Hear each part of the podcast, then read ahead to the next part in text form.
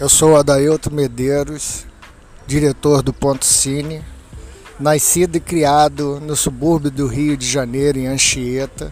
Sou filho de pais comerciantes e proletários. Nasci diferente na minha família, nasci artista, sou o único diferente, estranho naquele meio, mas sempre fui muito amado, respeitado e desde cedo me engajei nesse meio cultural. Até que aos 14 anos eu entrei para um grupo, né? fui um dos fundadores do grupo Teatro Nascente, liderado pelo Gilson de Barros, é um grande amigo meu e um grande ídolo e mestre, né? uma das pessoas assim muito importante na minha formação.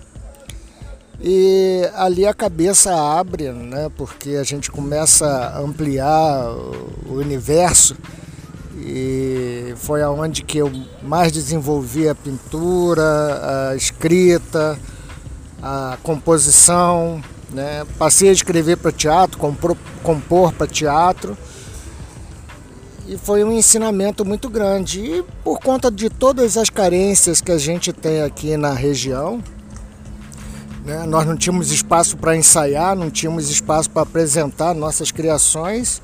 Acabou que todo mundo se engajou em alguma coisa, e especialmente no campo político estudantil. E eu, influenciado por Veias Abertas da América Latina, de Eduardo Galeano, fui convocado para ir para a Amazônia. Né? E chegando, chegando lá, era uma, uma parada para eu ficar é, dois anos, acabei ficando 11 anos por conta de conhecer os índios nambiquaras. Né? Eu passei especialmente quase oito anos direto com eles e foi um ensinamento muito grande. Quando eu retorno, os meus cinemas, os cinemas onde eu frequentava, tinham acabado, tinham virado igrejas. E eu botei na cabeça que eu tinha que montar um cinema. E isso eu fiquei perseguindo e foi maravilhoso até chegar ao ponto cine.